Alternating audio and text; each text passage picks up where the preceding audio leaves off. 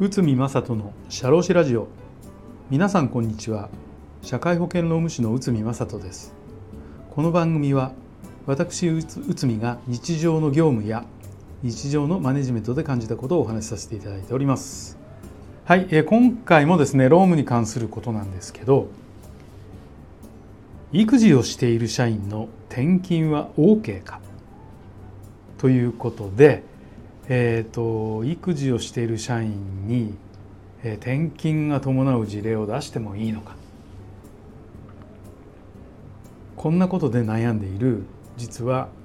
会社の経営者さん非常に多いですね。でそれにちょっと、えー、解説をさせていただきます。女性も男性と同じ仕事をこなす人が増えています。もちろん男女機会雇用均等法で男女差別は違法ですしかし子育て中の社員が仕事と育児の両立をさせかつ転勤等が可能かとなるとなかなか厳しいのが現実です。まあこれについて育児介護休業法の改正は、えー、大きな影響を与えてます。なぜなら労働者の配置に関する配慮という条文で事業主は社員の勤務場所の変更をする場合その社員の子どもの養育家族の介護の状況に配慮しなければならないというようなことが文書として入っております。この規定ができてから多くの会社では子育て中の社員は移動させない転勤させないとなりいわゆる腫れ物に触るようになってしまったのです。ワーク・ライフ・バランスが叫ばれ子育てと仕事の両立を目指しての法改正だったのですが、まあ、会社が動きが取れなくなってしまった。というのが本音でしょうか。労働局の通達でも子どもの養育家族の介護をしている社員にとって勤務場所の変更が勤め続けることが困難にしてはならない。これは子どもの養育家族の介護につき配慮することを事業主に義務付け義務付けたものであるとなっています。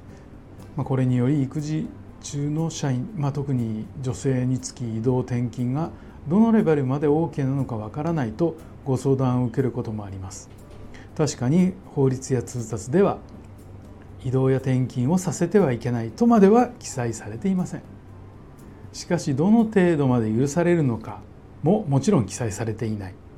ということです。まあどんな程度なのかもさっぱり見当がつかないというのが本音なんでしょうか。そんな中で参考となる裁判があります。ケンウド事件最高裁平成12年1月のものなんですけど3歳児を持つ女性社員に対し目黒から八王子への転勤命令が出ました社員は転勤命令に従わず八王子事業所に出勤しなかった。会社は勤務時間保育問題等についてできる限りの配慮をすると約束。社員は転勤命令に応じなかった。そして会社は転勤拒否により、えー、と懲戒解雇を発令。まあ、社員はこれは違法だと主張して裁判となった、まあ、そして最高裁まで行き最高裁の判断はこの移動は業務上の必要がある。移動先近辺に転居し転勤命令に協力協力すべきと。社員が被る不利益は許容の範囲。転勤拒否には正当性がない。として会社が下した判断は正しいとして会社が勝訴したのです。この裁判から分かる通り子どもの育児のために配置転換転勤など全てがいけないということではないということですね。もちろん社員一人一人の家庭の状況は配慮しなければなりませんが業務上の必要性も十分に考慮されております。だから子どもの養育状況の把握例えば祖父母が同居とか幼稚園や保育園の状況社員本人の意向を聞いたり転勤などをさせる場合は労働条件、まあ、例えば時間短縮ですよね、まあ、そんなようなことを検討することがポイントになるでしょうということです。